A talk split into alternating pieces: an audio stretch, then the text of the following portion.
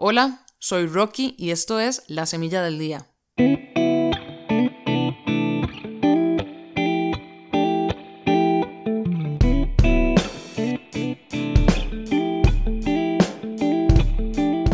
Bueno, bienvenidos mis queridos amigos a un nuevo episodio de La Semilla del Día.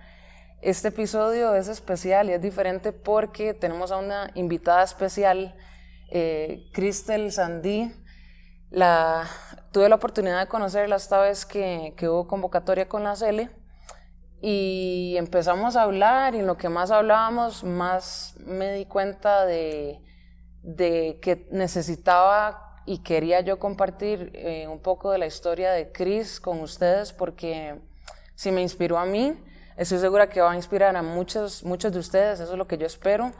Y yo creo que es ese tipo de historias que, que necesitan ser contadas y que se necesita que la gente sepa porque hay muchas semillas que extraer de aprendizaje para todos nosotros. Entonces, eh, esta es la primera vez, una de las primeras veces que estoy haciendo una semilla con otra persona, entonces yo creo que las dos estamos un poquito nerviosas. Pero, Cris, bienvenida a la semilla del día. Eh, para mí es un honor tenerte. Yo sé que apenas nos acabamos de conocer, pero en poco tiempo entablamos conversación y tuvimos varias cosas en común. Una de esas cosas era como eh, de empezamos a hablar de fútbol, obviamente, y después del peso.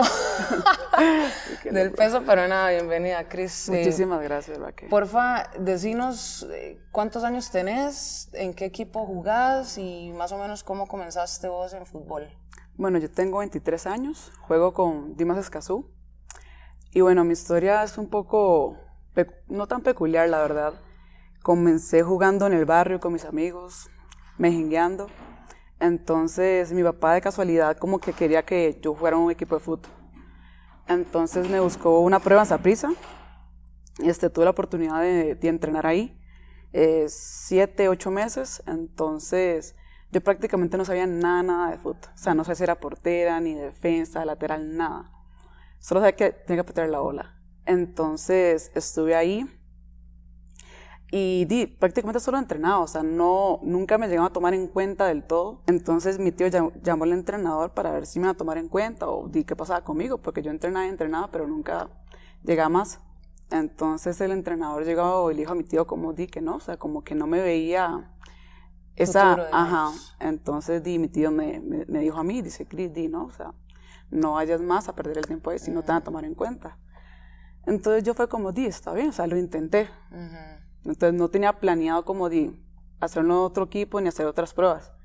Entonces de casualidad fui, como tres semanas después fui a Escazú con mis amigos, de hecho, a acompañarlos a ellos a que hicieran unas pruebas. Entonces nos pusimos antes de que comenzaran las pruebas a, jugar ahí al, anexo del estadio, que había una canchilla, a mejinguear, a patear. Y llegó un guarda del, estadio y me, dijo como, Cris, no, perdón, me dijo como que si yo jugaba fútbol y si estaba en algún equipo, no sé qué. Y yo como, no, o sea, di no. Y me dijo como que quienes casó había un equipo femenino. Y yo, dije, ¿en serio? O sea, yo, ni idea. Y me dice, sí, juega en primera edición y todo. Y yo, juega. Hace venga los martes, ahí, ahí es cuando entrenan. Entonces, di, yo fui, fui el martes. Me acuerdo di, que yo era toda chiquitilla, andaba con una pantaloneta toda grande, una camisa toda grande. Y yo llegué y a mí siempre he sido muy tímida. Entonces yo llegué y di, solo entré, me, cambié, me puse los tenis y di, no entablé conversación con nadie. Entonces llegó Di Giovanni, el entrenador, y me preguntó mi nombre, mi edad y no sé qué. Entonces él me puso con la liga menor, porque yo tenía como 17, 16 años.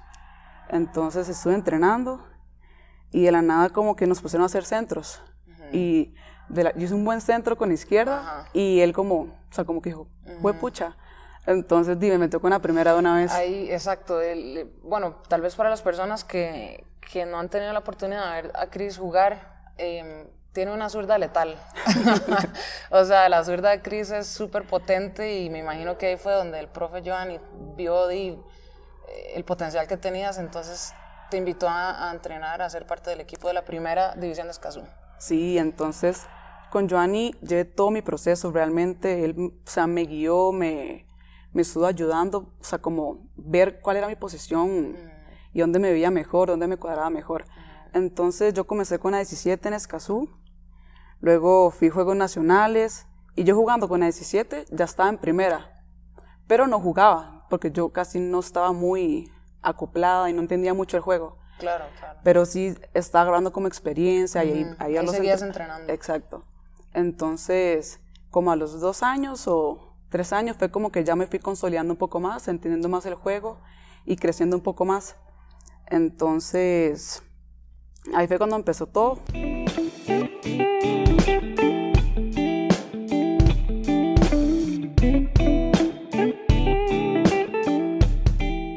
Fue no- luego en los Juegos del 2016, me acuerdo que llegó la convocatoria la primera vez a, a la sub-20. Ok, a la Cele. Ajá, entonces di, al final era para mí un sueño, o sea, estar en la selección, ser seleccionada sub-20. Para mí el UNCAF fue como, o sea, una bofetada, pero no del todo. Yo me acuerdo que no jugué ningún partido en ese UNCAF, entonces quedé como con esa espinita, porque di, al final di, uno va y uno quiere competir y jugar y tener como esa experiencia.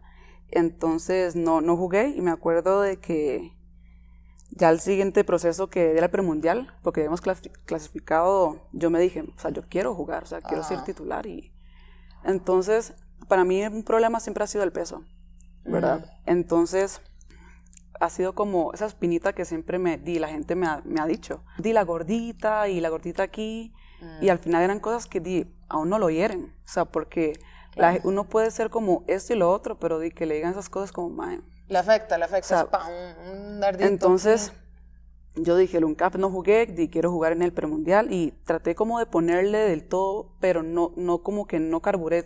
Di, yo estuve entrenando, ya llegó como la, al premundial, logré bajar dos kilos, pero di, al final no era lo suficiente. Entonces, me acuerdo de que quedé en lista igual y no pude tampoco llegar a competir, o sea, me tocó estar en banca, lastimosamente nos descalificaron y di, para, nos- o sea, para nosotras el grupo en sí fue un golpe muy duro porque teníamos un buen equipo, Claro, claro. las metas estaban claras. Me acuerdo de que ya después de, de que nos descalificaron, la profe tuvo una charla con nosotras, ¿verdad? Entonces, ella mencionó muchas cosas de que al final tenía mucha razón. Y como yo le decía, te decía a vos, que o sea, yo lo agarré por el lado correcto, o sea, porque otra gente di, quizás lo agarró por otro lado y di, no, no, no agarró eso como motivación o como un despertar. Entonces, Cuando vos decís lo que la profe dice, digamos, la profe, no vamos a entrar en detalle, pero la profe dijo eh, alguna verdad eh, que se tenía que mejorar, como pasa mucho en el rendimiento, y al final vos nos vas a comentar más, pero eh, lo que vos me contaste ahora que, que estábamos hablando era que de es eso, que vos lo agarraste para bien y al final como que uno agradece di, pues que, que le digan la verdad porque solo así uno puede crecer. Pero bueno, y, y vos tenés toda la razón. Cada uno di, toma los comentarios a como di, que le sirvan o que no le sirvan. Usted decide si desecharlos o no. Entonces la profe dijo un comentario y vos, entonces qué. Yo creo que para mí esos, ese comentario de la profe, esa verdad, por decirlo así, fue como un antes y un después en Crystal Sandy. O sea, como persona y como futbolista. Porque ahí fue cuando yo realmente, o sea, desperté y dije como, si yo quiero competir, o sea, tengo que tomar esto, hacer esto, hacer esto, o sea, y dejar, o sea, dejar de la, vagabundería, o sea, y de ponerme las pilas, porque al final si yo quiero ser y llegar a donde quiero llegar, o sea, no puedo seguir en lo mismo. Y- Entonces, y, no necesariamente, bueno, no sé, corregime si, si estoy incorrecta, pero no necesariamente vagabundería, simplemente hasta ese momento nadie te lo había dicho también. O tal vez sí, pero no de la forma correcta o, ¿verdad? O sea, Concuerdo con vos, porque quizás yo cuando la gente me decía, bueno, eh, sos buena, tenés buena zurda, uno entra como en zona de confort, me explico. Entonces cuando llega alguien y te dice, te falta esto, te falta lo otro, tienes que mejorar aquí, es como, o sea, pucha, tengo demasiado que mejorar. Y di, o sea, me- yo realmente tomé eso y di, "Bo- vamos a mejorar, o sea, no hay de otra. Si yo quiero lograr lo que quiero lograr, o sea, mejorar no, Claro, claro. no es una opción, la verdad.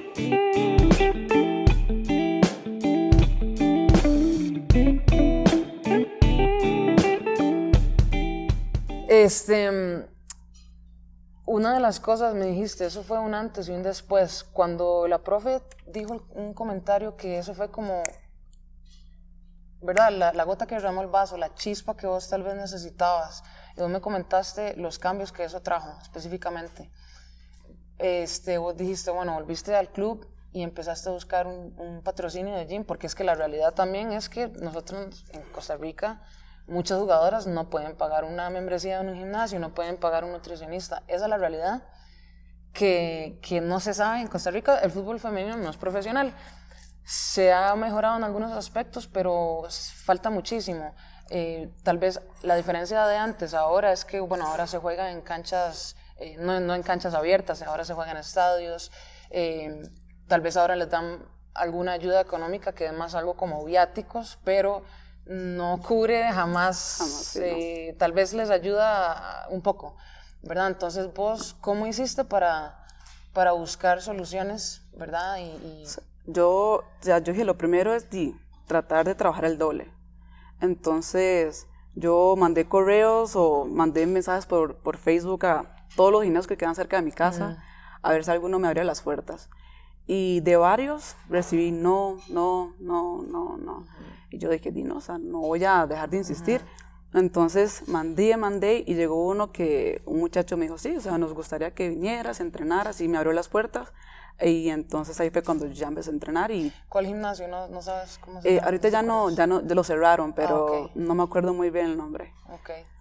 Pero sí, fue como la primera persona que me tendió la mano para yo ya poder ir claro, creciendo. tener un gimnasio para hacer el, trabajo extra que no necesariamente se puede hacer en cancha. Exacto. Ya después de eso, yo traté de buscar nutricionistas, que al final también es difícil porque, como vos decís, no, o sea, con lo que le dan a uno no alcanza para pagar a un nutricionista. Entonces, ahí fue cuando apareció un amigo mío, se llama Don Héctor, que es como mi papá prácticamente, mi segundo papá. Entonces, la hija de él es nutricionista. Entonces, él llegó y como que vio que yo le estaba poniendo al gimnasio, a los estudios y todo. Y él dijo, en verdad me gustaría ayudarte, en verdad mm. veo que estás punchada poniéndole, trabajando y di, me gustaría como colaborarte y para que ayudar tu crecimiento. Entonces, él me ayudó a conseguir la nutricionista y fue cuando yo ya más o menos me fui guiando con, con alimentación, saber qué puedo comer antes de un partido, después y todo. Claro, este, yo lo que rescato de tu, de tu historia, Cris, es, eh, y pasa en todo nivel, eh, pasa en todo nivel, eh, no solo en fútbol, como vos decías, el fútbol es como la vida. Eh, a mí me llamó tanto la atención y lo que me inspiró de tu historia, eso es una, una parte muy pequeña de la conversación que tuvimos, pero cuando uno comienza a, tal vez uno deja de lado las excusas, que son reales, ¿verdad? Porque es difícil, son reales. Vos aplicaste eh, para gimnasios, no encontraste, seguiste, seguiste. Yo creo que eh, a todos nos pasa, llega un momento en donde uno dice, no, o sea, no está para mí, tal vez debería buscar otra cosa que sí está para mí. Pero, pero si no hubiera sido por tu insistencia, por, por tu capacidad para buscar soluciones, y, y también gracias a don Héctor, a su hija, a personas que a veces lo que uno necesita es simplemente el apoyo, el apoyo eh, que caiga en tierra fértil, porque eso es lo que vos eras en ese momento. Y hubo personas que, que fueron generosas y que apostaron a una persona que ya estaba demostrando que, que, tenía el carácter y que tenía sueños y lo tenía muy claro. Y bueno, ahora te convocaron, esa es la primera vez que te convocan a la Celia Mayor. Eh, vos me dijiste, bueno, ¿qué significa para vos estar aquí en, en México y estar con la Cele Mayor? Y no, como Digamos después, perdón, con, con, todo el camino, ¿verdad? Que no ha sido nada fácil y vos sos quien lo sabe más que cualquiera. O sea, creo que el llegar aquí no, no es todo lo que representa ahorita. He tenido demasiados altibajos, o sea, ha pasado demasiadas cosas, pero que al final, como vos decís, el fútbol es como la vida. O sea, he recibido muchos no y muchos no sos suficiente, cosas así. O, o también, pregunto, te habían dicho, eh, usted debería estar en la CL, tal vez vos sabiendo que, que tal vez te faltaba un poquito más de trabajo, no sé si ambas caras, corregime si estoy en el correcto. No, no, sí, o sea, hay mucha gente que al final solo ve un lado, o sea, solo ve un lado, o sea, a mí mucha gente llegó como, ¿por qué no te convocan? ¿Por qué eso? ¿Por qué no lo otro? Al final, yo, no les, yo les decía como, di no, es decisión de la entrenadora, o sea, yo estaba consciente, o sea, en mí que mi momento iba a llegar en algún momento, o sea, ah. yo sabía y estaba segura porque yo estaba trabajando para eso. Mm. Entonces, de estar aquí ahora para mí di, es un sueño hecho realidad, o sea, mm. yo trabajé demasiado para esto, yo me acuerdo cuando te conté en el bus de que cuando estaba en la escuela, en los actos cívicos, de que cantaba el himno y yo cerraba los ojos y yo me imaginaba que estaba di, con la selección en un partido. Entonces, ahorita que, di, que fue el debut, ahorita en México, en el Azteca, o sea, yo cuando cantaron el himno, o sea, mis pelos, o sea, me ericé y fue como, más, o sea, ya, ya lo cumplí, o sea, y sé que al final llegué acá y todavía me falta muchísimo más por trabajar, por cumplir. Y Dino, como te decía a vos, de que al final vos fuiste también como mucha inspiración para mí. O sea, yo, yo te veía y yo es como, Dios, yo quiero ser como ella.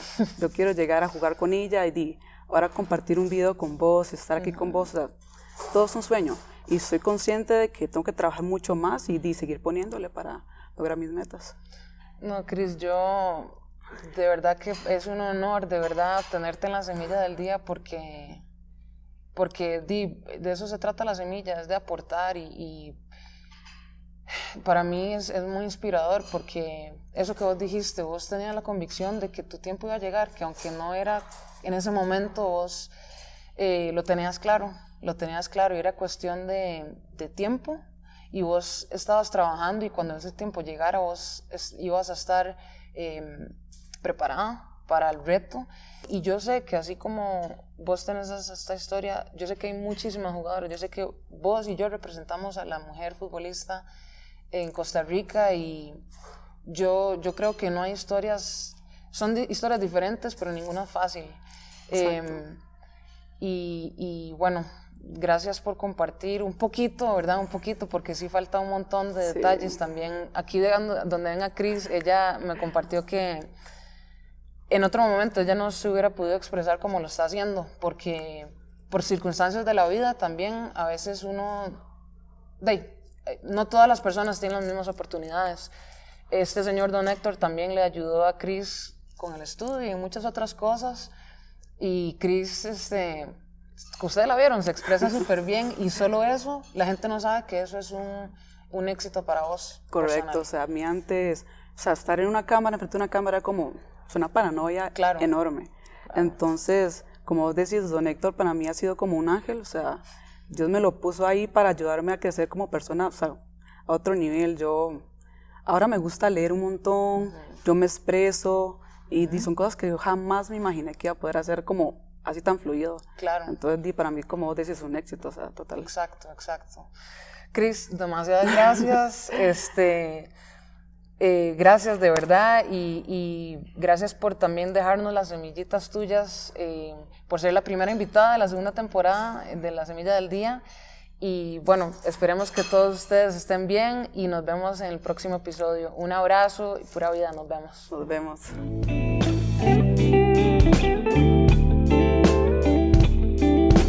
Me encantaría conocerte. Puedes enviarme un mensaje de voz si vas al link en la descripción de este podcast. También puedes seguirme y escribirme en cualquiera de mis redes sociales a la cuenta Rocky Rocky o bien escribirme al correo electrónico hola. Un abrazo.